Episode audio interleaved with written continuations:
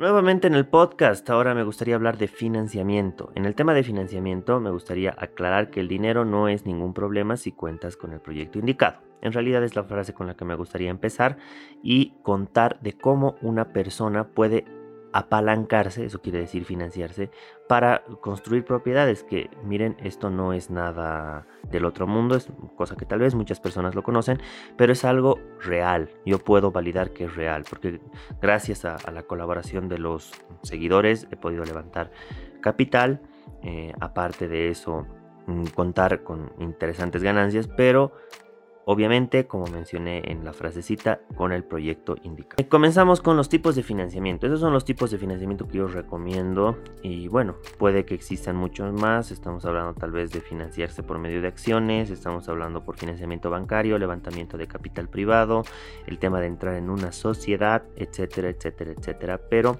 comencemos por lo más conocido que es el financiamiento bancario. Una persona puede iniciar en el, en el rubro de bienes inmuebles levantando capital con financiamiento bancario. Pero para esto, ¿qué es lo que te va a pedir el banco en general? Es que tú presentes una fuente de ingresos. Tú presentas la fuente de ingresos como tiene, como tiene que ser, con una recurrencia constante y con una continuidad laboral de al menos un año. Y obviamente eres sujeto de crédito. Obviamente esto es siempre y cuando no tengas un historial crediticio negativo, ¿no? El financiamiento bancario puede ser muy útil, eh, más que todo cuando ustedes eh, tienen el, interés de eh, empezar en bienes inmuebles, porque pueden adquirir propiedades a excelentes precios con el filtro del banco, obviamente siempre analizando el tema de la rentabilidad y armando el proyecto y ayudándose de su fuente de ingresos. O sea, no lo recomendable no es lo que la gente hace, lo que la mayor parte de la gente hace porque acabamos como la mayor parte de gente. O sea, sin dinero y sin una buena inversión y con un patrimonio o un capital de un departamento pagando en 30 años. Cosa que no me parece correcta, pero cada uno hace lo que desea, ¿no? Porque aquí estamos hablando de cómo invertir de manera inteligente. Pero ¿para qué va a servir el financiamiento bancario si no me voy a comprar un departamento? Bueno, aquí está la, duda, ¿no? El financiamiento bancario nos va sería ideal para comprar un terreno que esté en un excelente precio. Como segundo punto puede ser para comprar una propiedad que quizás esté en remate.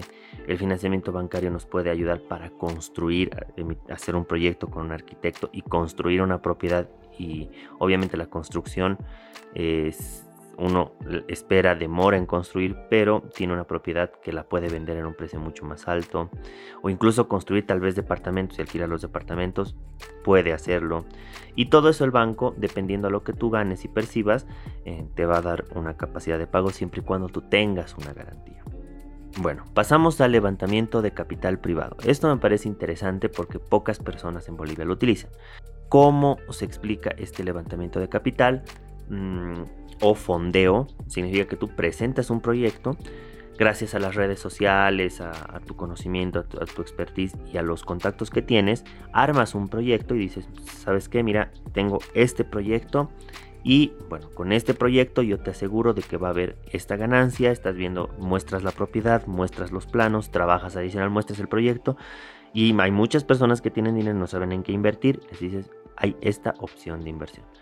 Y, obviamente las personas que confían en ti, las personas que ven que realmente eres serio en, tus anteriores inversiones, has sido serio en tus anteriores inversiones, entonces van a darte el capital a costa de ya sea la rentabilidad cuando se venda la propiedad de manera proporcional o puedas eh, tener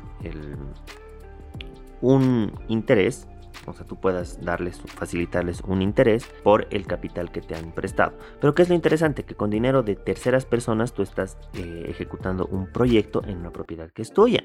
Entonces es interesante, no necesitas todo el papeleo del banco, solo necesitas mostrar solvencia y puedes eh, acceder a este capital de una manera mucho más rápida que el banco. Pero obviamente el banco te ofrece siempre mayores beneficios, mejores tasas. Pero el capital privado, el conseguir inversionistas, hace que sea que lo más importante es que tengas el dinero cuando tú necesites. Ah, existe otro tipo de financiamiento que no es tanto financiamiento, es más sociedad y es precisamente una sociedad, es que ambas personas pongan su capital de manera proporcional para construir y cuando se venda la propiedad pueden separar las ganancias. No estoy muy de acuerdo con esto porque cuando una persona entra en sociedad pierde poder de decisión. Lo más importante es que tú tengas plena decisión porque así se optimiza el tema del tiempo. Una persona puede construir algo mucho más rápido, una persona puede entrar a un proyecto así con patada voladora al 100%, siempre y cuando no existan limitantes como es el socio o la socia que queremos entrar. A muchas personas nos ha pasado que tenemos el socio chinchoso que no le gusta nada de lo que hacemos y al final no se hace nada. Es una opción de captar capital, no es la más recomendable, pero es una opción, no deja de ser una opción. Y bueno, por último, pero la que no necesariamente va a ser utilizada es emitir acciones, pero para eso tenemos que tener ya una empresa consolidada, tenemos que tiene que estar constituida bajo sociedad anónima porque solo así va a poder emitir acciones y estas acciones eh, lanzarlas como opción en la bolsa de valores. Eh, ¿Es una opción de financiamiento? Sí, es una opción de financiamiento, pero tendrías que ser una empresa bastante reconocida como para que la gente confíe en ti y obviamente te compre las acciones, ¿no? Y bueno, hay que mostrar comportamientos a lo largo de los años de que tú eres una empresa solvente y estable más que todo. Eh, en, eso en el tema de financiamiento. Ahora ya saben que no necesariamente un proyecto inmobiliario exige capital propio privado y decir, si quiero construir, ¿dónde voy a sacar tanta plata? No, hay opciones y hemos hablado de las opciones, el financiamiento bancario, el levantamiento de capital, las sociedades, la emisión de acciones, hay opciones. Entonces analicen eso, que lo más difícil es armar el proyectito, ¿no? En hacer costos, eso es moroso. Y aparte que sí te exige un, gasto inicial, porque obviamente el arquitecto te va a cobrar, tal vez alguien que te ayude Mm, elaborar tu, planilla de costos te va a cobrar, pero son gastos mínimos a comparación de la rentabilidad que puedas tener con una propiedad. Ya saben ahora el tipo de financiamiento que puedan haber. Este y muchos más temas sí eh, los voy a tocar en el, en el, curso que estoy lanzando. Este es un curso que lo lancé en realidad no porque quería hacerlo, más ha sido por el interés de las personas que realmente he visto interés de muchas personas y un par de personas me dijeron, ¿sabes qué, Teddy? Sería bueno que nos enseñes. Nosotros no sabemos nada en el tema de inversión de bienes inmuebles. Y bueno, si nos puedes dar un cursito, con gusto yo, yo te remuneraría. Y dije, bueno, ¿por qué no lanzo un curso? Y estamos aquí ah, armando las diapositivas. Esa fue la razón por la que ya dejé eh, de subir podcast diariamente, porque estoy como con día trabajo pesadito. Pero la propuesta está hecha. Esto va a empezar el, lunes, el lunes 12 creo que es de, julio, a ver, vamos a ver. Sí, justo, el lunes 12 de julio del 2021, tal vez de aquí a, mucho tiempo vuelvan a escuchar mi podcast, pero eh, dura dos semanitas, eh, esto estaría terminando el 20, ah no, perdón, el 19, el 19. Esto incluye el tema de, ciertos ejemplos que van a, ser, eh, van a estar con sus respectivos solucionarios en mi canal de YouTube.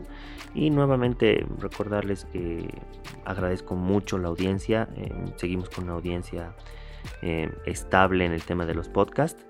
Y bueno, mm, cualquier duda que tengan, si tienen algún interés tal vez de hacer alguna colaboración en este podcast, este espacio también es suyo. Y gracias a toda la comunidad de emprendedores en Bolivia.